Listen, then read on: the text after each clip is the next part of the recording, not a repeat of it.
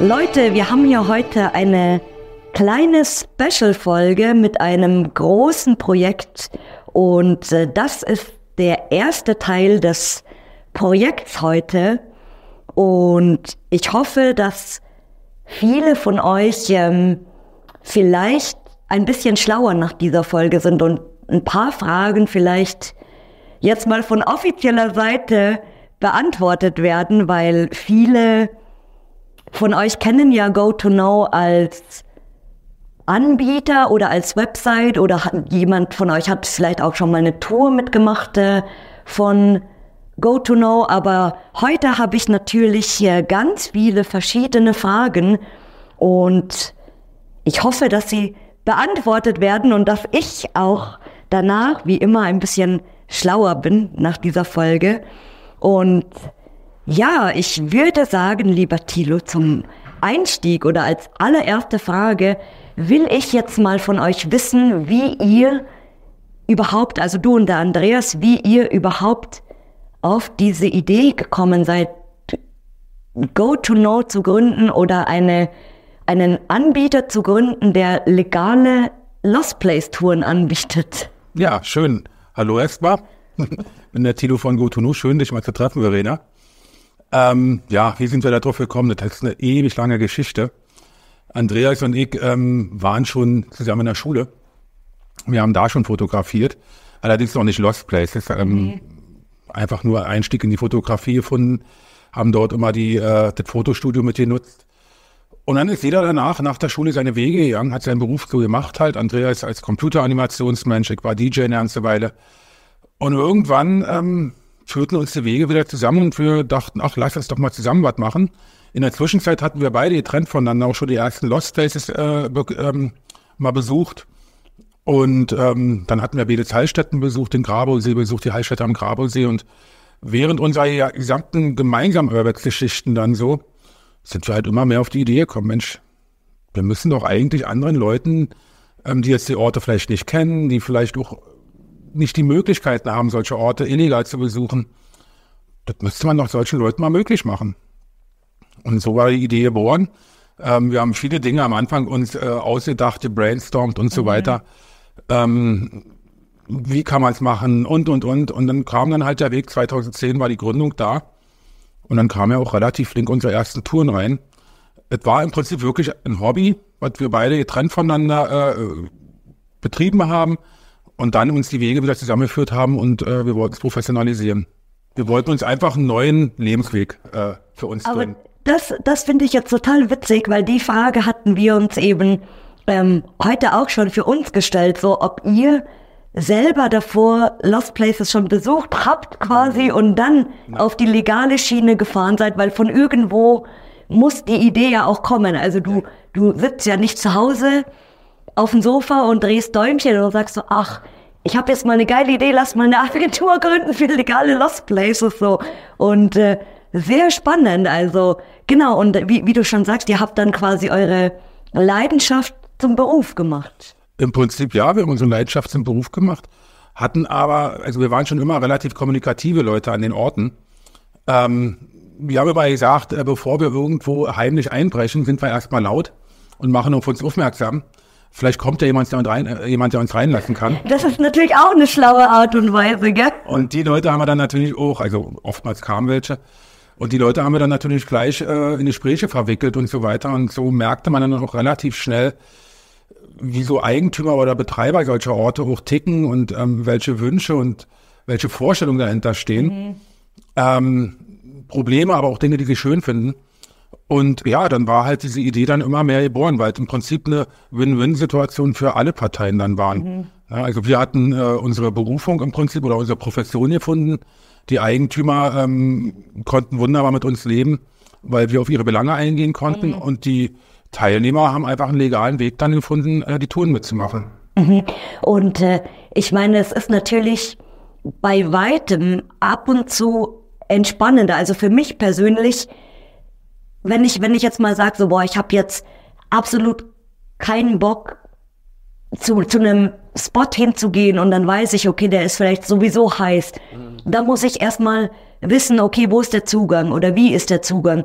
Ähm, scheiße, vielleicht gibt's da auf nach, äh, aufmerksame Nachbarn oder keine Ahnung. Und dann finde ich zur Abwechslung so einen legalen Spot manchmal ganz entspannt, weil du kannst dich auf dem Gelände frei bewegen, du kannst genauso fotografieren. Ich meine, gut, das ist in, in vielen Fällen natürlich oftmals nicht so eher verlassen, wie man das irgendwie kennt, oder so, so eine Messi-Bude oder eine Ranzbude oder so, sondern es ist halt natürlich alles schön, schön gemacht und so weiter, aber es ist, finde ich persönlich jetzt schon ab und zu wirklich entspannend, also, und ich finde es auch gerade, wie du sagst, für Anfänger oder für Leute, die sich halt vielleicht gar nicht mit Lost Places beschäftigen, sondern sagen wir jetzt mal als Beispiel, ähm, Bühnsdorf, dann vielleicht gehen da auch Leute hin, die sich einfach mit dem Kalten Krieg oder mit, mit allgemein mit, mit Dritten Reich oder whatever beschäftigen und die finden halt einfach die Geschichte und den Ort speziell einfach interessant ja. und gehen deswegen dahin, aber Lost Places an sich juckt die vielleicht überhaupt gar nicht. Ach, du hast ja den Orten so viel verschiedene mhm. Charaktere von Leuten. Man denkt immer nur, man hat so diesen klassischen Urbex da vor sich, aber äh, man trifft auf Leute, die wirklich nur mal reingucken wollen, die mhm. die Geschichte interessiert. Man trifft auf Leute, die wirklich an den Fotos interessiert, die die, die, die Geschichte überhaupt nicht interessiert. Mhm. Ach, wir sind, wir haben Leute getroffen, die früher einfach an den Orten was zu tun hatten. Ah, geil. Weil du jetzt gerade Wünsdorf ja. das Beispiel sagst, ähm, kann mich noch erinnern, bei einer unserer ersten Touren kam äh, irgendeine russische äh, Dame damals da vorbei, die war vielleicht so zehn Jahre älter als ich und ähm, stand dann da am Tor und fragte, na, kann ich nicht auch mal rein? Und ja, und dann sind wir ins Gespräch gekommen und stellte sich heraus, dass die praktisch in Wünsdorf geboren wurde, als. Tochter eines äh, Ach, Soldaten. Und äh, praktisch dort zur Schule gegangen ist auch und hat dort eine Ausbildung als Tänzerin gemacht. Und äh, in dem großen Theater in Wünsdorf, ähm, kennt man ja von den Bildern, mhm da hat die praktisch ihre ersten äh, professionellen Aufführungen gehabt. Voll geil. Und dann äh, stellte sie sich noch in die andere, also nicht in die ähm, bekannte äh, Tonhalle da, die, mit der großen Bühne, sondern auf die Nebenbühne und fing dann an, ihre Pirouetten da vor uns zu ziehen und äh, nochmal alle zu durchzuerleben und war völlig aufgelöst. Also, du triffst auch solche Leute, ja, oder ähm, in, in Hohenlüchen zum Beispiel in der Heilstätte mhm. ähm, haben wir einen alten Herrn getroffen, der dort da noch den alten äh, ehemaligen äh, Chefarzt kannte. Und äh, der hatte halt in den höchsten Tönen von diesem Chefarzt äh, geschwärmt, weil er ihn nicht nur geheilt hat vor Ort, sondern ihn auch in eine Ausbildung gebracht hat. Und sich praktisch um die Kinder, um die kranken Kinder gekümmert hat dort, was wird aus den Kindern, wenn sie gesund sind. Und der hat dann praktisch seinen Beruf dort gelernt und ist dann äh, irgendwo nach Westdeutschland verschwunden und nach der Wende wieder zurückgegangen, nur weil dieser Chefarzt dort be begraben war und ist jeden Tag einmal am Gelände vorbeigegangen, um zu gucken, ob alles beim Rechten ist. Und dann die Geschichten sich mit ihm auszutauschen und äh, so zu hören, wie er das damals so erfahren hat und wie er heute noch einmal im Jahr zum Grab auch von diesem, äh, äh, von diesem Chefarzt geht, äh, Herrn Panwitz, Herr Dr. Panwitz. Ähm, das ist ergreifend und da findest du wirklich so viele verschiedene Charaktere an den Orten. Das glaube ich, ja. ja. Bis hin natürlich auch zu den Kids, die einfach nur einbrechen und kaputt machen. Mhm. Ähm, man findet halt, und mit allen kann man aber reden und das macht so spannend. Und wie waren für euch dann so die Anfänge? Also 2010 habt ihr GoToNo gegründet. Und wie war das dann so ganz am Anfang? Habt ihr das dann wirklich nur so beide zu zweit gemacht, das ganze Ding? Oder habt ihr dann schon mehrere Leute gehabt, die ihr so ins Boot geholt habt? Also tatsächlich hat schon äh, zwei, drei Jahre gedauert, bis wir dann auch ähm, über Tourpersonal dann nachgedacht hatten, also unsere Tourguides dann dazu geholt hatten. Wir haben es in den ersten Jahren komplett alleine gemacht. Krass, okay. Ja, naja, es hat uns unglaublich Spaß gemacht. Ähm, die Sache musste ja auch am Anfang erst mal wachsen. Mhm, ja, klar. Wir waren ja im Prinzip mit GoToNo die ersten, zumindest in Deutschland, die überhaupt mhm. äh, Lost Place Touren legal angeboten ja, genau. haben. Ja, das mussten die Leute ja auch erst mal begreifen, dass sowas geht. Und was das überhaupt ist, so, hä, legal? Genau. Das ist doch überhaupt nicht legal, warum bieten die das an, genau. so? Von daher hatten wir am Anfang äh, eine total interessante Klientel eigentlich. Also da waren Leute im öffentlichen Dienst dabei, Polizisten, Feuerwehrleute, so, die halt nie illegal irgendeinen Ort betreten dürfen, weil äh, ihre genau, Beruf ja. auf der Grenze ja, steht. Klar. Äh, Rentner, die dann auf immer, die halt sowas illegal einfach nicht machen wollen, weil sie auch die Gefahren vor Ort dann sehen und nicht einschätzen. Ja, und vielleicht auch, weil es einfach körperlich nicht geht, weil ich glaube jetzt nicht, dass ein alter Herr mit vielleicht 75 oder so, noch manchmal über die Leiter in den ersten Stock oder keine Genau. Ahnung wo. Wer lustet Bild, aber genau. Und so waren dann praktisch die ersten Leute relativ flink bei uns und dann dauerte es zwei, drei Jahre, bis dann auch wirklich Verstärkung ins Team geholt werden musste, weil wir verschiedene Touren parallel am Wochenende haben laufen lassen dann. Na, Also mehrere, also wir waren dann in Bedes am Grabosee. Unsere erste Tour war ja die in der Fleischfabrik hier in Lichtenberg. Und ähm, so waren dann die Wochenenden irgendwann Programm, äh, programmlich voll. Also ihr habt es in, in den Anfängen nur an den Wochenenden immer gemacht. Es ist ja auch jetzt okay. noch so, dass wir im Prinzip nur an den Wochenenden äh, die Touren machen oder an Feiertagen und Brückentagen. Ähm, in den anderen Tagen äh, müssen die Leute arbeiten. Ja, macht Sinn eben. Und die, die paar Leute, die wahrscheinlich dann unter der Woche extra dafür anreisen oder so, das kann ich mir vorstellen, dass das dann halt wahrscheinlich sich auch nicht wirklich lohnt oder so. Also da müsstest du, glaube ich, schon jeden Tag mehrere verschiedene Touren wahrscheinlich anbieten oder gerade in den Ferien oder whatever halt so auslegen und vielleicht auch eine richtige Statistik irgendwo aufbauen, dass man sagt, okay, an welchen Wochentagen kommen die meisten Leute und keine Ahnung. Also ist, aber dass ihr das wirklich zu zweit nur gemacht habt, habt ihr das dann am Anfang auch so richtig promoted oder oder habt ihr da so, kann man sich das dann so oldschool mit so Flyer verteilen vorstellen? Hatten wir eigentlich auch mal vorher, aber naja, das ist natürlich nicht wirklich zielgerichtet. ja. Nee, aber wir haben dann tatsächlich äh, relativ schnell in äh, Online-Foren wie jetzt äh, der Foto-Community und so was, haben wir dann äh, unsere Touren online geschaltet und haben darauf aufmerksam gemacht. Wir hatten einen relativ schnellen Facebook-Account, da hat sich der Andreas immer toll drum gekümmert. Also über soziale Medien haben wir da viel gemacht. Und dann hatten wir am Anfang wirklich enorm viel Mundpropaganda und dann gab es praktisch so einen, so einen springenden Punkt auf einmal, ich weiß gar nicht, war 2013, glaube ich, oder so. Da kam halt ein großer Zeitungsbericht in der, ähm, ich glaube, Süddeutschen Zeitung oder sowas. Und als der dann rauskam, wollten auf einmal alle anderen Medien auch äh, mit drauf auf den Zug und ähm, so wuchs es dann auf einmal. Und wie viele Leute arbeiten jetzt mittlerweile für euch eigentlich insgesamt? Na, mittlerweile sind wir im Kernteam, ähm, also praktisch Büro, äh, drei Leute. Und haben in, draußen an der Guidefront, äh, an der Betreuerfront so um die 20 Leute. Boah, also das so viele, wow, Ja. okay. Naja, man muss ja auch ähm, gucken, wir sind ja in Thüringen, wir sind in Berlin inzwischen, wir sind in Brandenburg und geht natürlich nicht, dass wir aus Berlin nach Thüringen runterfahren oder jemanden Ja, ja, fahren klar, lassen. natürlich. Und dann kann ja auch mal jeder krank werden, also man muss da so einen gewissen Pool haben. Mhm. Wir haben nur das große Glück, dass wir da wirklich tolle Leute äh, gefunden haben, die mit uns gewachsen sind, auch über die Jahre hinweg. Meistens waren Studenten am Anfang, die äh, Mhm. so dann ihren Werdegang weitergemacht haben und die da auch wirklich totales äh, Interesse und totales Engagement haben in der Geschichte. Ja, ich stelle mir das als Guide tatsächlich auch irgendwie total gechillt vor, so, weil das ist ja eigentlich echt cool. Also du, du stehst für Fragen bereit an der Location und guckst halt nebenbei, ob alles irgendwie rund läuft, ob keiner Quatsch macht und dass alle irgendwie ihren Spaß da haben und das stelle ich mir eigentlich schon ganz cool vor, so. Ist ein schöner Job, ja. Man äh, hat viel mit Leuten zu tun und äh, man ist ja immer an so einer an so einer Stelle, wo die Leute wirklich Bock haben, wo die Leute wirklich Laune haben. Ähm, und ja, dann eben durch die Geschichten, die die ihnen erzählen, ja auch noch ähm, noch mehr Laune bekommen im Endeffekt. Ja, klar. So, also man ist so ein Motivator halt einfach und das kriegt man auch Post wenn zurück von den Leuten. Und weißt du noch, was eure aller, aller, allererste legale Tour war? Wo war die? Also wir hatten im Prinzip so ein Dreiergestirn äh, äh, als Anfang. Die Fleischfabrik in Lichtenberg war die allererste Tour. Ähm, hier in Berlin-Lichtenberg, äh, eine tolle Location. Ja, wie ich, wie ich dir vorhin schon gesagt habe, so ich kenne dieses Gebäude überhaupt nicht, weil das bestimmt auch schon abgerissen ist, garantiert. Es steht noch, aber ist inzwischen komplett entkernt und äh, auch einsturzgefährdet und, und, und. Ähm, also leider sind die Motive nicht mehr da. Deswegen haben wir sie auch aus dem Programm dann rausgenommen irgendwann. Ähm, der Grabosee, die Altstadt am Grabosee war praktisch äh, im selben Zeitpunkt mit äh, ins Programm reingekommen. Ach, das war, da- das war früher von euch.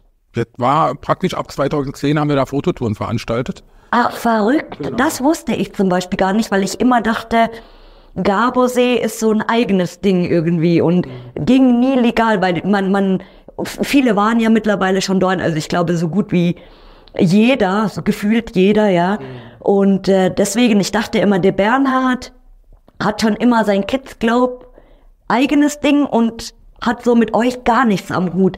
Aber das ist interessant zu wissen, dass Wir haben mit dem Bernhard früher super zusammengearbeitet, aber dann kamen halt leider die Probleme mit ähm, der Stadt Oranienburg. Äh, mit, die Baupolizei hat da Probleme gemacht und, und, und. Sodass wir uns dann zurückgezogen haben, weil wir halt einfach auch vor unserer Versicherung vor den Leuten nicht mehr rechtfertigen konnten. Ähm, nee, aber es war eine tolle Tour gewesen, wirklich. Und die Location ist immer noch toll. Aber war das dann schon, das war dann vor der Art Base, oder? Ja. Die Art Base fand ja 2000, die erste fand glaube ich 2014 statt. Oder 2013, weiß ich nicht. Da hatten wir schon ein, zwei Jahre Touren dort am Grabesee. Weil das wäre, also ich kenne jetzt nur die Bilder, die so nach der Art Base entstanden sind, natürlich über die jetzt, vor allem bei Corona und so waren, waren ja auch ganz viele Leute jetzt dort während diesen drei Jahren so.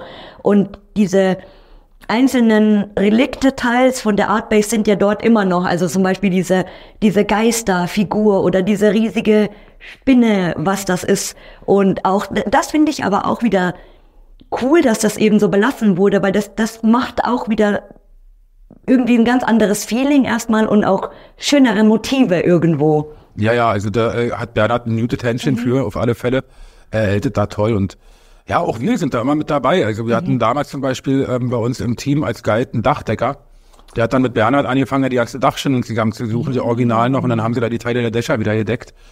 Ähm, das macht halt Spaß, so zu beobachten und ähm, also am Ort, den Ort nicht nur auszunutzen für Fotos und äh, um praktisch Touren zu veranstalten, sondern dem Ort auch wieder was zurückzugeben. Das macht halt einfach Spaß.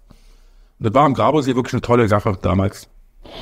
Und wie seid ihr dann eigentlich an, also ihr wart ja lange Zeit eigentlich, bis zum Ende, glaube ich, so der bekannteste Anbieter, was Belitz angeht. Und ich glaube, ganz, ganz, ganz, ganz, ganz, ganz, ganz viele Leute sind speziell wegen Belitz extra zu euch über euch zu Belitz gekommen. Und ähm, wie kam das dazu, dass ihr diese Fototouren in Belitz dann anbieten konntet überhaupt? Oh, das war auch eine lange Geschichte. Also klar, wie jeder Ort hat äh, auch Belitz einen Eigentümer gehabt. Damals noch einen anderen als heute. Und ähm, den hatten wir damals sogar äh, dazu überredet, ähm, dass wir da mal Fotoworkshops machen können. Oder was heißt überredet? Wir hatten das miteinander dann halt ähm, be bequatscht. Und während dieses ersten Fotoworkshops kam die Bildzeitung vorbei, angemeldet und wollte einen Bericht schreiben. Oder die Bildzeitung war äh, so ein Brustblatt. Ja, ja. Und äh, die, ähm, also die Schlagzeile war dann praktisch, der Bluttourismus ist neu eröffnet in Belitz. Und damit war dann der Eigentümer komplett, Leute, äh, mit euch will ich nie wieder was zu tun haben. Und dann hat es ein Jahr gedauert. Äh, Wir haben dann immer wieder versucht, bei ihm vorzusprechen und ähm, haben ihm unsere Konzepte vorgestellt. Also Hartnäckigkeit im Prinzip. Bis er dann irgendwann gesagt hat, Mensch, eigentlich seid ihr so die Lösung für mein Problem hier. Wir probieren es nochmal. Dann konnten wir uns nochmal ohne Bildzeitung und Wurstblätter beweisen und dann lief die Sache ja wirklich über fast ein Jahrzehnt in Belitz. Ja, ja, und äh, wie gesagt, das hat mich sehr traurig gemacht irgendwie, wie, wie wir vorhin schon so gesagt haben. So einerseits traurig, aber andererseits ist es auch schön, dass jetzt eine Lösung irgendwie gefunden wurde. Okay, ich meine, diese Luxussanierung und so weiter, das ist vielleicht jetzt nicht so äh, gerade der, der schöne Teil, aber diese neue Nutzung einfach und dass es halt, dass jetzt fast nichts mehr auf diesem ganzen, in diesem ganzen Belitz ja, wie kann man das nennen? Nicht Gelände, sondern es ist ja schon so ein kleines Dorf eigentlich, dass da so gut wie nichts einfach mehr jetzt leer steht und da vergammelt oder halt platt gemacht wird ähm, für irgendwelche Scheiß, so wie wir uns heute unterhalten haben, diese, diese Blöcke, die jetzt überall hingestellt werden, diese Hippen und so weiter. Und äh, ja, schade. Und schade für euch natürlich auch, weil das, glaube ich, war auch wahrscheinlich für euch so ein großer Teil, der dann einfach so weggebrochen ist wahrscheinlich. Ja, wir haben uns schon stark mit Belitz identifiziert. Mhm, Das war genau. wirklich, ähm, Andreas und ich waren privat dort das erste Mal 1999. Oh Gott. Also- ich hatte die, ich hatte diese Frage so oft und ich, ich habe schon immer gesagt, wie krass Belitz früher gewesen sein muss, als es noch komplett lost war, weil wenn du schon alleine mit dem Zug da rausfährst und dann steigst du aus und es ist alles einfach neblig und dunkel und du kommst da raus und du denkst dir so, ich bin in irgendeinem äh, Silent Hill Film oder keine Ahnung, das muss so gruselig gewesen sein. Ach, gruselig. Da waren wir immer hart besotten, wahrscheinlich, so ein bisschen wahrscheinlich. Wir waren eher immer so Entdecker. Ähm, je düsterer und je weniger wir gesehen haben, desto mehr mussten wir nachgucken. Oh mein Gott. Ähm, so haben wir ja dann auch das ganze Tunnelsystem da unten entdeckt und Krass, boah. konnten ja dann teilweise auch wirklich noch äh, Kilometer laufen damals. Und so nach und nach wurden die Tunnel ja dann immer mehr zugemacht.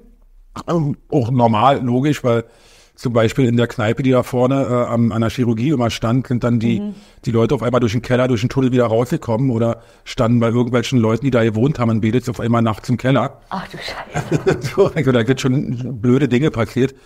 Ähm, ja, dann wurde das halt immer mehr zugemacht. Das war immer unser Entdeckerdrang. Denn deswegen haben wir auch mhm. auf den Touren in Belitz ja immer die, die Tunnel zum Beispiel mit Teelichtern beleuchtet und so, damit mhm. die Leute da extra runtergehen und damit sie dann auch mal animiert werden in die Bereiche, wo sie eigentlich immer so ein bisschen Bammel vorhaben, drin zu gucken. Mhm, und gerade ja. da hat man ja wenigstens auch die tollen Dinge entdeckt, die, mhm. die alten Lüftungsschlitze, die, die alten Kanäle, die da gebuddelt wurden, um die Waldluft an die Betten ran zu transportieren und so hat einfach nur Spaß gemacht. Och, jetzt bin ich ganz neidisch. Ich stelle es mir gerade vor und denke mir so, oh, das wäre ein Paradise gewesen wahrscheinlich, wo du Tage verbringen konntest oh ja. und in der Hoffnung, dass du wieder irgendwo richtig dann rauskommst am Ende. Ja, im Verlauf hat sich noch nie jemand da drin. und wie kommt ihr eigentlich im Generellen an legale Spots? Also guckt ihr euch dann da richtig im Internet um, dass ihr recherchiert und so sagt, okay, ähm, Fleischfabrik XY ist jetzt leer, wird nicht mehr genutzt. Wir schreiben, wir versuchen jetzt mal rauszufinden, wem das gehört und hauen den einfach mal an und schließen irgendeinen Kompromiss oder in, in welcher Art und Weise mh, mm, muss der Spot Voraussetzungen erfüllen? Also habt ihr Voraussetzungen für einen legalen Spot, den ihr anbieten wollt?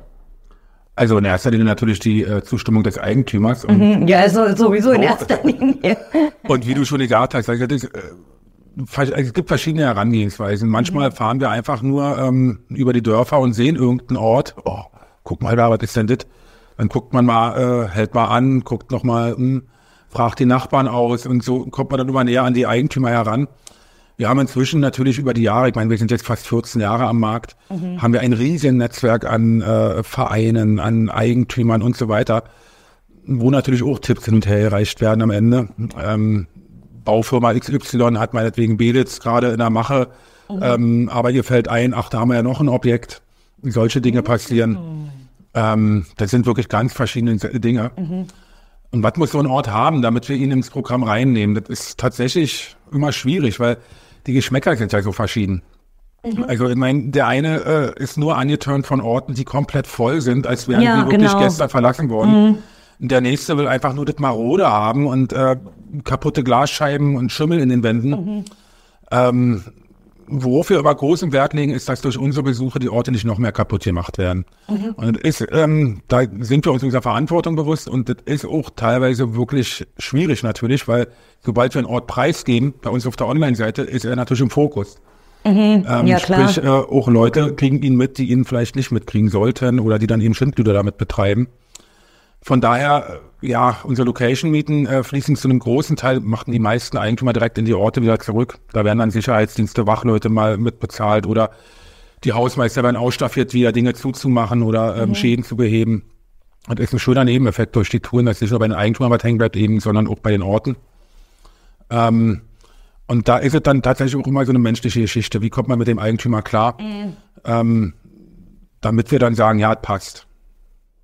Ja, weil klar, wenn sich jemand schon bei einer Anfrage vielleicht super querstellt oder gleich so abblockt und gar nicht sich darauf einlässt, vielleicht sich das erstmal anzuhören. Und ich meine, ihr kommt ja auch nicht von irgendwo und sagt so, hey, wir haben jetzt mal eine geile Idee, äh, wir wollen jetzt hier eine legale Fototour an, anbieten und nächste Woche kommen wir hier mit 60 Leuten so.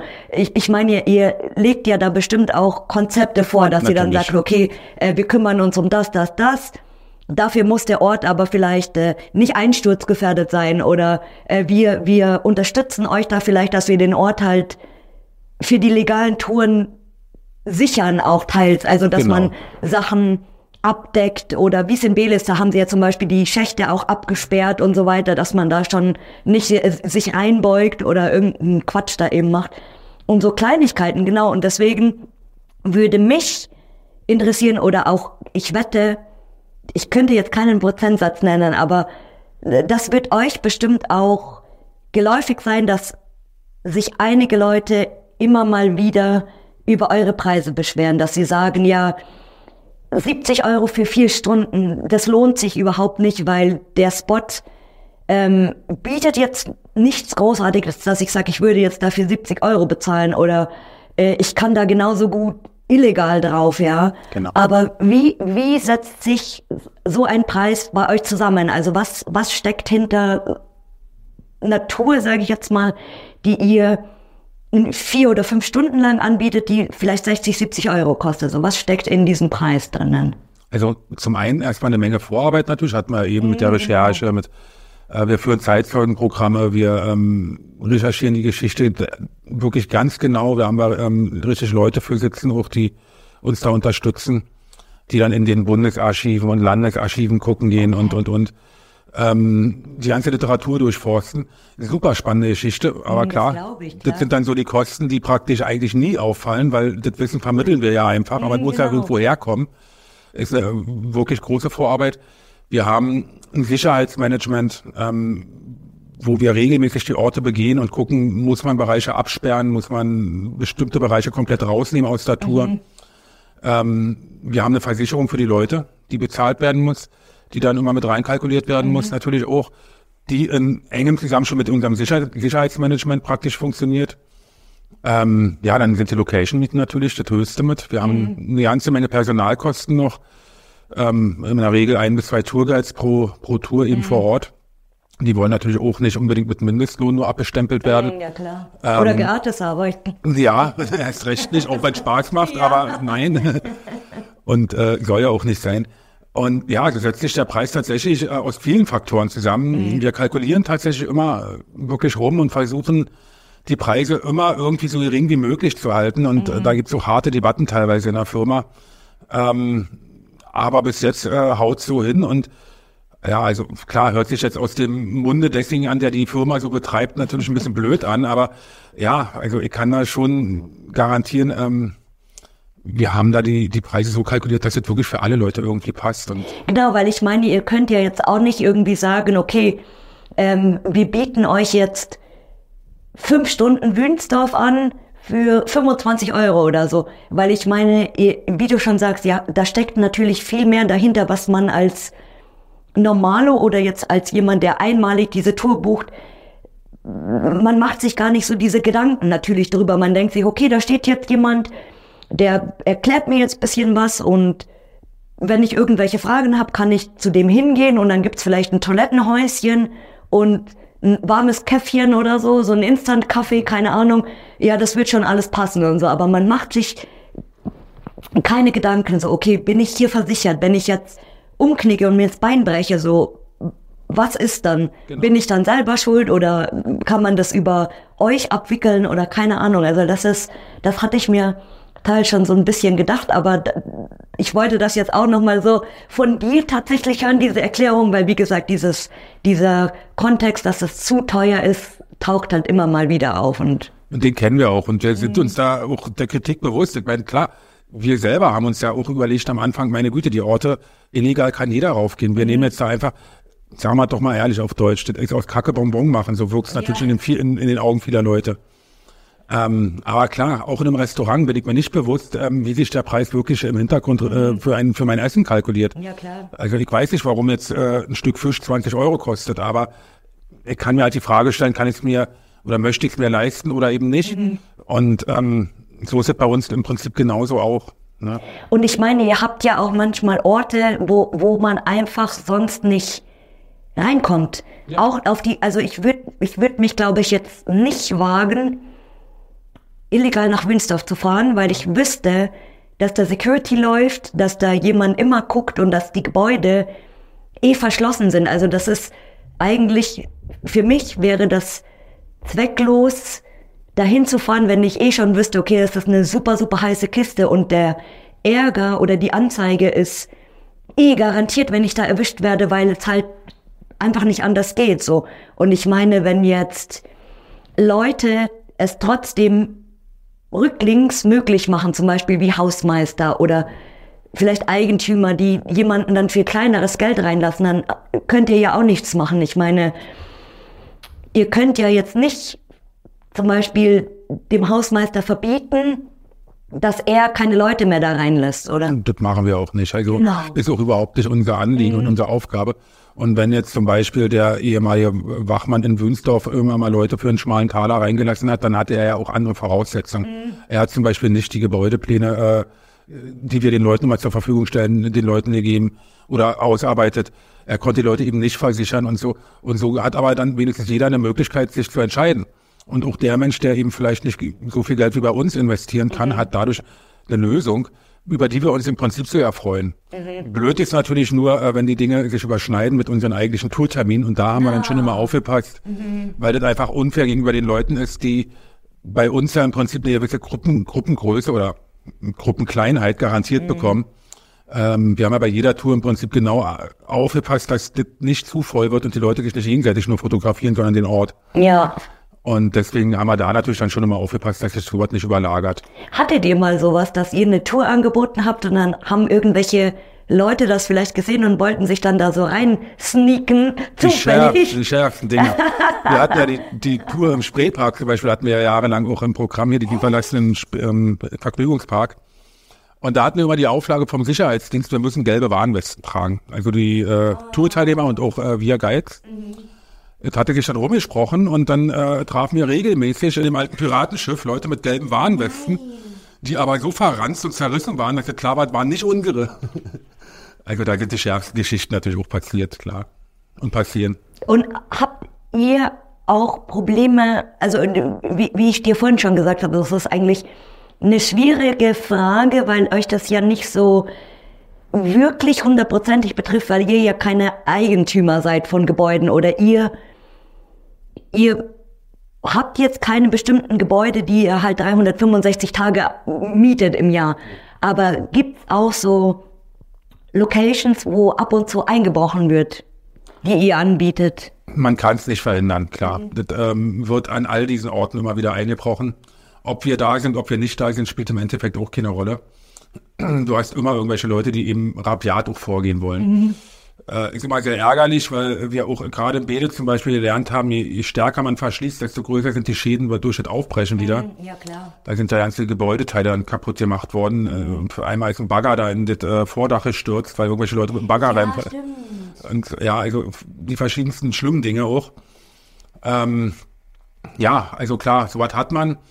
Äh, wir versuchen es dann immer in Absprache mit den Eigentümern oder mit den Hausmeistern, Sicherheitsleuten irgendwie wieder einzudämmen, dass man eben Löcher wieder zumacht, den Zaun pflegt oder oder oder nochmal Schilder anbringt, dass man vielleicht durch die eingenommenen Location-Mieten auch äh, eine Videoüberwachung mit dranbringt oder oder oder, aber da ist dann immer individuell mit den Leuten, mit den Eigentümern, wie wir das besprechen und wie die auch äh, sich helfen lassen möchten, natürlich. Was ich mir, glaube ich, auch gerade so ein bisschen lustig vorstelle, ist, wenn ihr an einem Samstag zum Beispiel eine Tour anbietet und währenddessen aber andere Urbexer illegal auf dem gleichen Gelände sind. So, wie, wie sind da die, also hattet ihr das mal? Ja. Echt? Und wie sind da, da, hauen die Leute dann ab oder?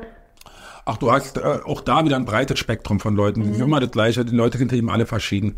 Natürlich hat man diese Hardliner, die einfach ähm, sagen, du, das ist eine Ruine, die ist äh, hier zugänglich, ich bin ja reingekommen, ich gehe hier nicht, hol doch die Polizei. Ähm, ja, dann muss man halt miteinander kommunizieren oder gucken, dass man irgendwie einen Draht miteinander bekommt und den Leuten nicht erklärt, in welche Gefahr sie sich bringen und wie sie auch die Teilnehmer, die jetzt praktisch unsere Tour bezahlt haben, auch beeinflussen oder beeinträchtigen. Aber der weitaus größte Teil aller Leute sind Menschen, die ja da mit dem Interesse hingehen und sich dort einfach nur mal kurz umgucken möchten oder so. Und wenn man die in Gespräche einfängt und ihnen auch ein bisschen was über die Geschichte des Ortes erzählt oder sie vielleicht noch mal eine Hand nimmt und sagt, na komm, dann gehen wir noch mal kurz um die Ecke und dann zeige ich dir dann noch mal das mhm. dann sind das super nette Menschen, die dann am Ende das, ja unsere Touren wieder buchen. Also da muss man einfach immer die, die Kirche im Dorf lassen und ähm, ja, wir sind alle nur Menschen am Ende. Ja, weil ich, ich glaube, ich, ich wüsste nicht, was ich machen würde. Ich glaube, ich würde abhauen, weil so, oh shit, da ist jetzt ähm, jemand oder die, die machen jetzt eine legale Tour da oder was ist denn jetzt hier los? Auf einmal tausend Menschen hier und äh, wenn ich dann so gefragt werde, also was machst du hier irgendwie so, mm, ja keine Ahnung, ich gehöre zu denen und ich habe auch eine Tür gebucht, so stelle ich mir, so stelle ich mir das dann vor.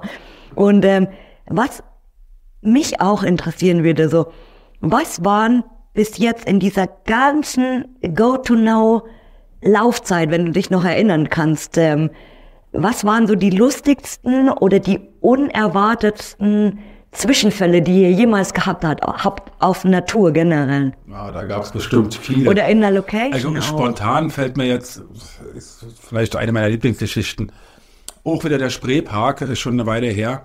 Da kam mal einer ähm, aus den USA eingeflogen und der ist mhm. wirklich nur äh, aus den USA, ich weiß nicht von wo dort, aber aus den USA gekommen. Ähm, hat sein Kumpel hier in Berlin abgeholt und mit dem ist er dann praktisch äh, direkt äh, zur Location und von der Location auch direkt wieder zurück in die USA geflogen. Okay. Ja, jetzt hatte der das Problem, also im Spreepark gab es ja so Wasserläufe, wo dann die Schwanenfahrten waren und ja, so weiter. Ja. Und es war schon Winter, hm, da war eine dünne Eisschicht drauf. Und er hielt es für Asphalt und lief immer weiter, immer weiter. Und er machte das Plumps und er lag da drin, hatte die Entenkutze in den Ohren und überall und alles. Das war furchtbar. Nun konnte der ja nirgendwo ein Hotelzimmer, der hatte ja kein Hotelzimmer. Ja, und sein Flug ging ja irgendwann. Oh mein Gott. Der hat sich also die Entenkutze aus den Ohren gewischt und ist so ins Flugzeug gestiegen. Und ich möchte bis heute nicht wissen, wie sein äh, Sitznachbar, äh, äh der hatte Stunden am Hand. Ja, aber das ist das ist echt krass. Also so eine weite Strecke auf sich nehmen. Aber gut, Spreepark war halt auch so einmalig. Es war mein allererster Urbex-Spot überhaupt, als es noch äh, illegal ging, sage ich jetzt mal 2015. Da waren wir gerade noch mit unseren Touren da drin, genau.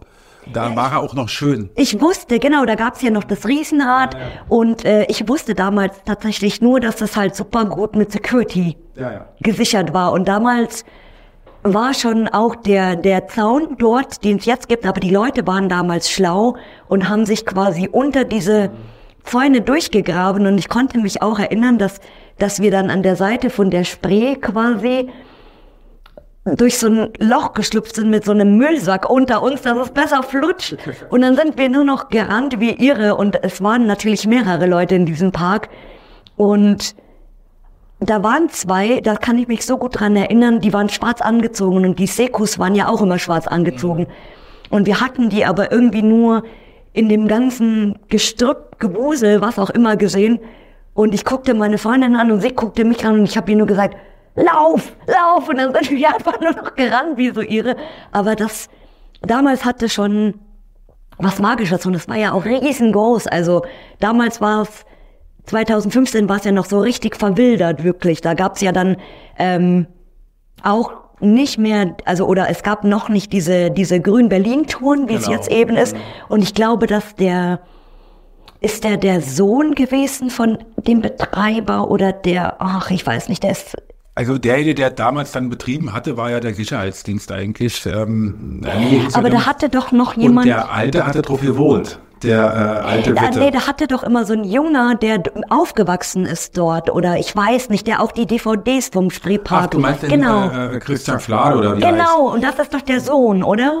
Ne, der war mein, ich glaube, der war der Sohn eines Artisten, der dort immer aufgetreten Irgendwas war. So, also der hat dann eine ganz enge Verbindung genau. dazu gehabt und das fand ich eigentlich voll schön, weil der hat halt auch immer diese Bilder gezeigt und auch private Bilder von sich ja. so und äh, das fand ich richtig cool und auch dass er das dann machen durfte und dann durfte es ja irgendwann nur noch außenrum, ja, glaube ich. Und irgendwann, glaube ich, gar nicht mehr auch, oder? Na, das war die Zeit auch, als wir dann da praktisch mhm. raus sind, weil tatsächlich dann Betreiberwechsel dann da war und ähm, genau. die Politik sich da geändert hat an dem Ort. Ähm, wie es jetzt nun weitergeht, muss man mal gucken. Die sind ja immer noch am Plan und bauen dort. Genau, und das wurde ja auch versprochen, dass das Riesenrad saniert wird. Ob das passiert oder nicht, es ist keine Ahnung. Und ich, ich bin früher auch danach die Jahre immer mal wieder gerne einfach außen rumgelaufen und habe so reingeguckt und schon alleine dieses Riesenrad aus der Entfernung hat man das ja schon immer gehört, so dieses krasse, krasse Quietschgeräusch einfach und wie das dann alleine in den Wind gefahren ist und so, das war schon irgendwie faszinierend. Da sind auch Dinger passiert, das glaubt man ja nicht. Ich habe ja da gewohnt direkt, ich habe das Quietschen auf dem Balkon gehabt bei mir. Ah, okay. Ähm, und äh, habe auch in Newton Kontakt mit dem Sicherheitsdienst dann damals gehabt, mhm. natürlich durch unsere Touren. Und aber den einen Tag, äh, da ist praktisch arm, äh, morgens sind die Leute dort angekommen zur Arbeit, also die Sicherheitsleute, und hörten dann irgendwas kreischen da irgendwie vom Riesenrad rüberkommen. Und dann kamen die dann da an und da ist es dann tatsächlich passiert, dass abends, äh, als dann die Security schon äh, zu Hause waren oder so, ist abends eine ältere Dame auf das Gelände gekommen. Die war um die 70, knapp 80. Und die hat sich tatsächlich unten in das Riesenrad reingesetzt und fand das schön. Nun stand das ja nicht still, das durfte nicht stillstehen, musste ja, sich drehen, damit es genau. nicht rumkippt, wenn es festrostet. Und dann kam der Wind und auf einmal war die Frau oben und kam nicht mehr runter. Oh, shit. Und am nächsten Morgen kam der Sicherheitsdienst und fragte sie, was machen Sie denn da oben? Ich hatte auch mal bei YouTube ein Video gesehen, wo sich jemand reingesetzt hat und dann wirklich eine Runde gefahren ist. Und ich dachte so, Gott, wie kann man das nur machen? Weil, äh, stell dir auch mal vor, die Gondel, ich meine, die Dinger hängen da seit 20 Jahren oder wie lange das Ding zu war. Und wenn eine abreißt oder die packt das vom Gewicht nicht oder weiß Gott eben in so einem Fall. Und oh nee, also und also ich mir hat's immer gereicht, nur so das anzugucken und das das Quietschen zu hören, das war immer schon so das Schönste. Ja, das Witze ist ja auch, dass äh, die technische Anlage von dem Riesenrad, die war noch funktional. Das heißt, da kam irgendwann mal jemand, ich glaube von der Berliner Zeitung an oder so was und meinte, kann man da nicht einen Stromgenerator ranbauen und das einfach mal anmachen wieder? Und dann haben die das da rangebastelt. Und ungelogen, es gingen die ganzen Lampen an, zur einen Seite aus, äh, Richtung Treptower Park waren ja nur Lampen. Und auf einmal brannten die alle wieder. Und äh, es dauerte keine halbe Stunde, war da eine Schlange. Mm, Das glaube ich, ja, die alle damit ja. fahren wollten. Cool. Ja, ja, Alter, nee, das Dinger. ist echt schade. Also und und was was auch mit dem Gelände gemacht wird. Also das wird das ist ja ewig schon diese Diskussion. Ja. Und das ist auch echt ein schönes Gelände und es wäre halt schade, wenn sie das irgendwie für irgendeinen Scheiß dann verwenden oder keine Ahnung. Tja, wir werden sehen. Tropical Bürger- Islands können sie bauen. Ja. Also die Bürgerbeteiligung, die zum Spreepark immer da waren, und da waren wir auch immer dabei, ja, die waren ein Witz im Prinzip. Mal gucken, wie das jetzt wird. Wir haben noch ein paar Jahre, 2030 vielleicht können wir noch mal darüber sprechen. Da treffen wir uns noch mal und gucken mal, was daraus geworden Vielleicht ist. fahren wir doch nochmal Riesenrad. Und eine ganz interessante Frage ist auch, bietet ihr auch Spots an für Veranstaltungen oder für Partys, wenn ich jetzt mal sage so, hey, ich habe jetzt mal Bock, eine voll geile Rave-Party in einer alten Fabrik zu feiern, so. Und wir stellen die Getränke und bringen den DJ mit und räumen dann vielleicht auch wieder auf und so. Also es, es ginge dann so rein um die Location. Macht ihr sowas auch oder könnt ihr sowas vermitteln? Also gerade Veranstaltungen sind ein wirklich schweres Thema. Ähm, Privatveranstaltungen ist immer das eine. Also wenn es nicht öffentliche Veranstaltungen sind, dann ähm, kann man schon viele durchmachen. Ähm, zum Beispiel hat äh, gerade der Schleicher von Belitz im Bunker 7001 seine Hochzeit gefeiert. Okay. Äh, also super toll. Ähm, sobald sie öffentlich werden, die Veranstaltungen, äh, sind natürlich die ähm, behördlichen Auflagen äh, wirklich schwierig. Also äh, Notausgangssituationen, ähm, Barrierefreiheiten und, und, und, und, und. Ähm, wir haben es tatsächlich äh, zwei, dreimal probiert und hatten auch wirklich viel Spaß dabei und auch Erfolg und hat, äh, waren tolle Dinge. Wir haben dann immer die Artbase, das Artbase Festival veranstaltet. Ein Kunstfestival. Mega geil. Ja, ähm, war am Grabosee einmal, dann waren wir einmal in Klosterfelde hier bei Berlin in so einem Wald, ähm, liegt so eine NVA-Raketenbasis. Und ähm, ja, toll. Äh, In Hohenlüchen waren wir, äh, nicht in Hohenlüchen, in, ähm, in der Domlüche, in der Landesbürgeranstalt, wo wir in der Strelitz waren wir auch nochmal. Aber es ist wirklich ein Akt, sowas genehmigt zu bekommen und sowas genehmigungsfähig zu machen. Und das sollte man nicht äh, unterschätzen. Wie lange dauert so eine Genehmigung? Wenn ihr jetzt sowas wie die Artbase zum Beispiel, es dauert bestimmt ein Jahr oder ein halbes Jahr ungefähr. Im Fall der letzten Art bis in Neustrelitz hatten wir äh, die Sicherheitsgeschichten und die Kommunikation mit den Behörden im Januar schon aufgenommen und hatten dann im September das Festival. Wow, okay. Und die tatsächliche Genehmigung ähm, kam in der letzten Augustwoche. Und wenn ihr, wenn ihr neue Locations habt, also wie, wie lange dauert das dann? Also ihr habt schon, sagen wir mal, ihr habt schon alles fix gemacht. Ihr habt schon die Verträge, ihr habt schon Hände schütteln, okay, machen wir und vielleicht auch schon die erste Tour geplant, die aber noch nicht vielleicht gebucht wird. Also die stellt die quasi online auf die Website. Und wie lange dauert aber so ein Prozess vom Abschluss bis zur ersten Tour? Das kann schnell gehen. Das, äh, wirklich die, die größte Arbeit und die größte Zeit frisst eigentlich das Recherchieren zu den Orten, zu den Eigentümern, die Eigentümer davon zu überzeugen, dass man ähm, so ein Projekt dort machen möchte. Ähm, und vor allem die Sicherheitsproblematiken äh, außer ähm, praktisch zu lösen alle. Das ähm, frisst so die meiste Zeit. Wenn wir die Tour online stellen bei uns im Shop, dann drei, vier Wochen. Also wir lassen immer einen gewissen Vorlauf, damit die Leute sich halt reinbuchen ja, können. klar. Aber ja, zwei, drei, vier Wochen und dann geht's los. Ach krass, ich habe jetzt gedacht, das dauert irgendwie so vier Monate oder drei Monate oder ewig lange. Aber ich, ich, so wie ich jetzt bei mehreren Fragen rausgehört habe, ist eigentlich so der, der Sicherheitsaspekt das größte Ding so bei euch, oder? Er spielt mit die größte Rolle, das stimmt, ja, ja. Ja, also naja, weil man darf ja nicht vergessen, ich meine, es sind gefährliche Orte. Da sind Bodenlöcher, ja. da sind Scherben und, und, und. Und ich meine, es könnte ja auch jemand sagen, so ja, ich habe mir jetzt eine Glasscherbe eingetreten und muss jetzt notoperiert werden und mein Zeh wird amputiert oder keine Ahnung, im schlimmsten Fall. Ich verklage euch jetzt auf 100.000 Euro oder so, weil ihr nicht für die Sicherheit gesorgt habt. Deswegen verstehe ich das schon irgendwo genau, auch, dass ihr euch halt absichert. Das geht so weit, dass wir auch unsere Guides praktisch ähm, alle äh, Erste-Hilfe-Päckchen dabei haben mhm. und eine Erste-Hilfe-Schulung kriegen. Ähm, ja, das ist wichtig an den Orten. Deswegen sagt man ja auch nie alleine Urbex, sondern immer zu zweit, mhm. weil die Orte halt gefährlich sind. Mhm. Ist mal was Schlimmes bei euch passiert auf Tournee, oder? Toi, toi, toi. Also wow, der Mann, der, okay. äh, dem die Entenkrutze aus den Ohren lief, war so das Schlimmste, aber auch das Lustigste. okay. ähm, nee, toi, toi, toi. Wir haben es bis jetzt. Also äh, es gab Momente, in denen Teilnehmer zum Beispiel hinter Absperrungen geklettert sind. Mm, das, ja, das glaube ich ähm, Gott sei Dank dann nicht komplett durch die Decke durchgebrochen sind, sondern nur bis zum Knie oder so. Nee, aber trotzdem. Schreckmomente, ja. Aber äh, toi, toi, toi. Noch nie was wirklich passiert. Wow, okay, das hätte ich jetzt nicht gedacht. Ich hätte es schon mal gedacht, dass irgendwie einer umgeknickt ist oder... Ja, man hat schon mal, dass sich jemand mal ein Knie aufstößt oder mhm. so, wenn er mal blöd aufgestanden ist oder mhm. sowas. Aber jetzt nie, also man konnte jetzt nie Unfall nennen oder irgendwie sagen, da ist jemand abgestürzt oder... Ne? Vorbildlich. Ja, vorbildlich und auch ein bisschen Glück vielleicht, keine Ahnung. Ich habe vorhin voll vergessen zu fragen, wie seid ihr überhaupt auf den Namen Go to Know gekommen? Ach, wir haben ewig überlegt.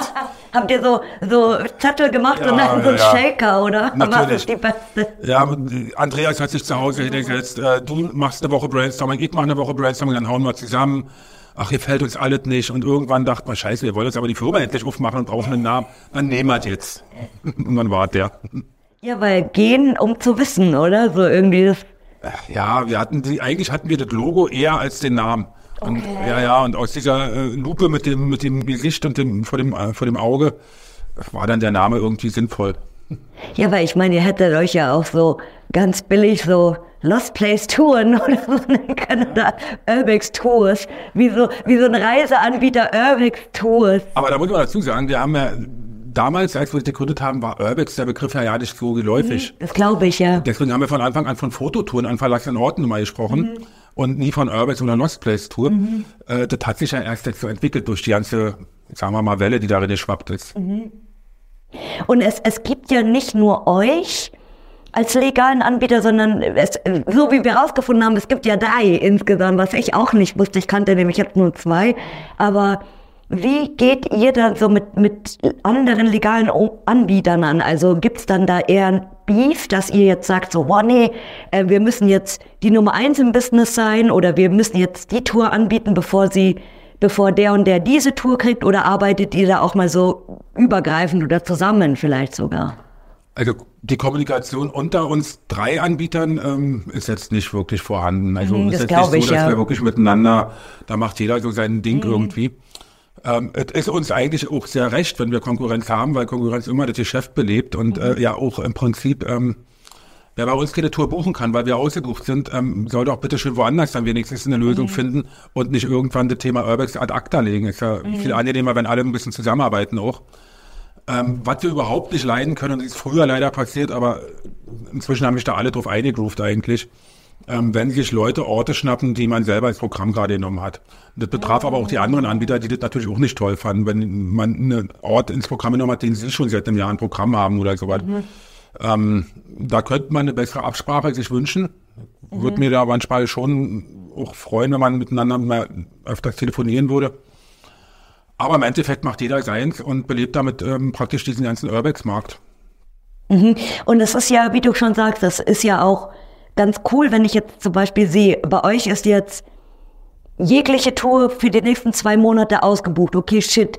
Aber ich will jetzt trotzdem gerne was Legales machen und jetzt gucke ich mal zu einem anderen Anbieter, der in, vielleicht in der gleichen Stadt sogar ist, was die so anbieten. Und vielleicht, wie du schon sagst, ich denke, wenn, wenn zwei gleiche Locations, also wenn zwei Betreiber eine gleiche Location anbieten, ist es aber vielleicht auch gar nicht so schlecht, weil die machen es dann vielleicht Montag bis Donnerstag oder so, wo ihr gar keine Touren anbietet. Und ich sage dann aber, okay, geil, Ähm, da muss ich dann vielleicht unter der Woche einfach hin, aber ich habe immerhin eine Chance, trotzdem denselben Spot vielleicht zu besuchen. So, genau. ja. Und die anderen machen es auch anders als wir genau, und so weiter. Genau.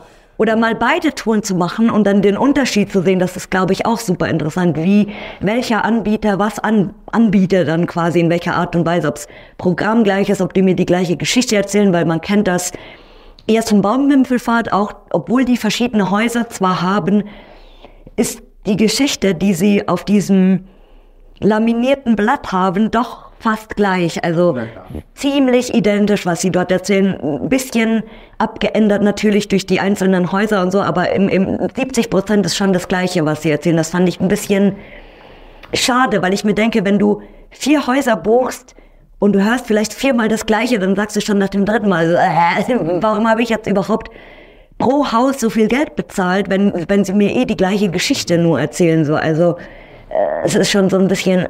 Ist ein bisschen unglücklich. Ja, genau. Und äh, was auch eine ganz interessante Frage ist, weil in unserem weitläufigen Urbex-Universum sagen viele, dass der dass Corona ganz viele neue Leute gebracht hat für, zum, zum Urbexen oder was das Interesse von, von Lost Places allgemein angeht. So, es ist natürlich auch jetzt mehr in den Medien wie früher. Es gibt Dokus, es gibt Fernsehberichte, es gibt Kinofilme mittlerweile, Bücher, alles Mögliche.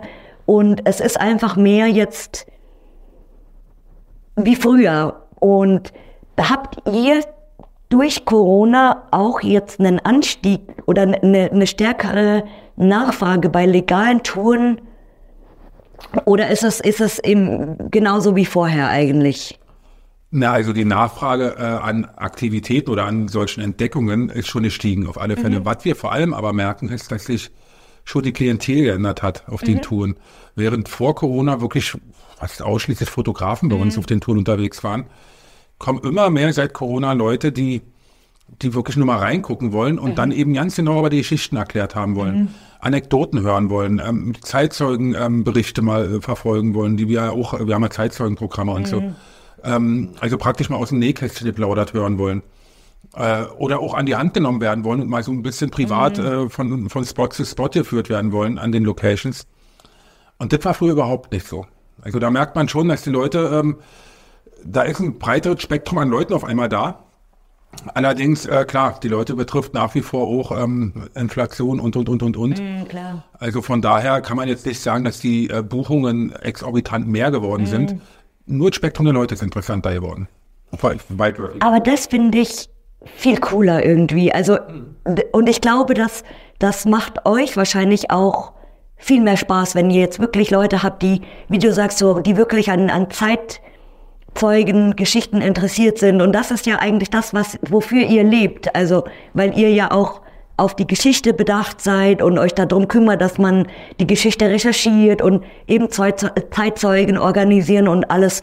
Und das finde ich echt cool eigentlich. Und ich glaube, die Leute freut's dann auch super. Also die gehen dann nach so einer Tour wirklich nach Hause und sagen, boah, das war so ein geiles Erlebnis. Die gehen dann vielleicht am Montag ins Büro in ihren stinklangweiligen Job irgendwo, ja, da im Callcenter oder weiß ich nicht wo sitzen und sagen, ich habe am Wochenende so was Geiles gemacht, das glaubt ihr gar nicht. Ja, genau, mhm. das passiert. Und das äh, merken wir auch, wenn man dann äh, von irgendwo aus irgendeiner Ecke von einem Nachbarn oder so erzählt bekommt, oh, ich habe da einen Kollegen bei mir im Büro sitzen, der war letzte Woche bei GoToNo und hat mir am Montag davon vorgeschwärmt. Ja, genau. Und genau. ich konnte ihm erzählen, dass GoToNo mein Nachbar ist. So, mhm. Also da hat man öfters so, schon so die... Mhm. Nee, also das, das klingt sehr schön irgendwie. Ja, das macht super Spaß. Ja. Und was habt ihr noch jetzt so in der Zukunft vor? Also wo seht ihr euch so in der Zukunft? Macht ihr, habt ihr vor, einfach weiterzumachen mit den, mit neuen coolen Spots oder habt ihr vor, auch irgendwann mal so im Ausland vielleicht Spots anzubieten oder so? Das wäre, das wäre, glaube ich, auch krass. Also jetzt nicht, nicht speziell Tschernobyl oder so die bekannten Dinger, was man kennt, ja, sondern auch zum Beispiel jetzt mal als, als ganz blöden ersten Einfall, den ich habe. In, in Ungarn gibt's ja dieses super krasse Kraftwerk mit der Kuppel zum Beispiel. Das war ja auch mal eine Zeit lang legal besuchbar quasi und ging ja dann einfach irgendwann nicht mehr. Nobody knows warum. Und sowas dann zum Beispiel, also dass ihr sowas anbietet. Ja, also wir machen ja schon Fotoreisen. Da mhm. haben wir einen Partner für, der Martin Kaule von Hidden Places Forum. Und der hat ein tolles Programm. Also da sind wir in Tschernobyl gewesen mit ihm. Mit, ist jetzt natürlich vorbei mit Tschernobyl. Ja, erstmal, ja. Naja, mal gucken, wie viele Minen da rumliegen. Mhm. Dann, ähm, wir waren in Spitzbergen mit ihm, in äh, Bulgarien und überall. Ähm, also da haben wir äh, praktisch unseren Partner, mit dem wir zusammenarbeiten. Andreas und ich wollen uns eigentlich eher hier so auf diesen engeren Markt Deutschland und mhm. ähm, deutschsprachiger Raum so ein bisschen konzentrieren, weil hier können wir selber mit dem Auto, mit den Zügen, mit so halt alles äh, schön äh, erledigen, haben wir unsere Netzwerke. Und da werden wir natürlich an den Lost Places auch weiter dranbleiben. Mhm. Aber natürlich wollen wir unser Programm auch noch ein bisschen ausarbeiten. Ähm, es gibt ja äh, Hobbyfotografen, haben viele Interessen. Mhm. So. Und ähm, da haben wir viele Ideen und da müssen wir jetzt gucken, wo es uns hintreibt. Aber das Kerngeschäft, die Lost Place Touren, die werden definitiv erhalten bleiben mit vielen neuen Spots. Mir, mir fällt auch gerade ein, ihr, ihr bietet ja oft Fabriken viel an, Fabriken oder Bunker oder so, aber wird Go to Know irgendwann zum Beispiel auch mal Touren in so blitzeblanken Krankenhäusern anbieten oder Wohnhäuser zum Beispiel auch. Ich habe letztens so ein kleines Scherzchen hier gemacht und habe gesagt, ja, wenn ich mal, wenn ich mal im Altenheim sitze, dann vermiete ich mein, mein Haus an GoToKnow, dass man da legale Fototouren machen kann. Und dann könnt ihr da die Leute durchschieben irgendwie. Aber Krankenhäuser oder sowas. Ja, ja, also tatsächlich haben wir ähm, speziell zu Corona-Zeiten genau über solche Dinge auch nachgedacht, denn Corona lag ja auf der Hand. Die Theater waren alle stillgelegt. Genau, Kinos, Theater. Die ganzen tollen, schönen Häuser hier ähm, war unsere erste Idee. Mal ran an die Leute, solange die nicht aufmachen dürfen, mhm. können wir vielleicht. Es ist natürlich schwierig, weil die zwar keinen Spielbetrieb hatten, aber die hatten ja trotzdem Proben, die haben trotzdem mhm. gearbeitet in den Häusern. Ja. Dadurch ist das nie zustande gekommen am Ende. Aber wir haben da viele solche Ideen und ähm, oder Gerichtsgebäude, die am Wochenende nicht genutzt werden. Wenn man sich das Gericht in der Littenstraße mal anguckt, das ist irre. Das sind tolle Motive. Also mal gucken, wo es uns hinträgt und ähm, wo wir das nächste jetzt starten. Ich bin sehr gespannt und ich, ich würde mich freuen, wenn ihr irgendwann mal wieder so einen super Spot findet oder einen, einen super Eigentümer und so ein Ding wieder machen könnt, wie, wie es in Belitz war, dass die Leute dann wirklich sagen, hey, diese 60 Euro für fünf Stunden, die ich da investiert habe, waren wirklich, da hat sich jeder einzelne Cent gelohnt, so für mich. Das hoffen wir bei allen tun im Prinzip. Wie gesagt, die Schmecker sind immer so ein bisschen verschieden. Deswegen wirst du immer Leute dabei haben, die sagen, das war jetzt wirklich gar nicht für mich. Da haben sich die 60, 70 Euro überhaupt nicht gelohnt. Und der andere sagt, ach, das war das Beste, was ich jemals erlebt habe. Mhm. Ähm, Bunker sind so eine Sache. Ja, mhm. Bunker äh, merken auch ganz viele Leute während der Touren, dass äh, sie dann doch irgendwie klaustrophobisch sind, mhm. so ein mhm. bisschen. Das glaube ich, ja. Und das vorher nicht wussten. Ja, klar. Ähm, ja, da gibt es die verschiedensten Erlebnisse auch. Mhm. Und äh, für, für mich wäre jetzt noch so eine, so eine Frage mh, mm, zum Abschluss oder die mir jetzt irgendwie so, so komplett außer Plan eingefallen ist. So, es, es gibt ja mittlerweile ganz viele andere Art und Weisen, wie man an Koordinaten heute mittlerweile kommen kann oder die Leute tauschen untereinander oder es gibt irgendwelche Karten. Ähm, wo eure Spots dann auch vielleicht drauf sind, die ihr legal anbietet und so. Wie, wie seht ihr das? Also so die, die illegale Szene, sage ich mal, oder dass, dass es jetzt eben so leicht ist, an, an Spots ranzukommen? Im Prinzip äh, hat sich ja auch da nur ähm, die Zeit verändert. Mhm. Es war früher im Prinzip nicht schwerer, an Spots ranzukommen oder einfacher als heute. Damals war man in Online-Foren aktiv und hat sich dann da einen Namen gemacht und ähm, sich auch mal Orte hinter, neben, miteinander hergeschoben mhm. oder zugeschoben. Heute gibt es eben andere äh, Wege, über die die Leute gehen. Mhm. Ähm, wir haben es eigentlich immer eher so gesehen, dass es schade ist, dass man in Deutschland oder in, in, auf der Welt eigentlich alles irgendwie so heimlich betreiben muss. Mhm. Weil es immer irgendwelche Leute gibt, die dann doch die Dinge ausnutzen und kaputt machen. Genau, das wäre jetzt auch so mein Ding gewesen, weil viele sagen eben so ähm, Koordinatentausch oder Karten oder Apps oder whatever, das fördert natürlich unheimlich den, den Vandalismus auch. Genau. Oder es, es geht einfach schneller auch.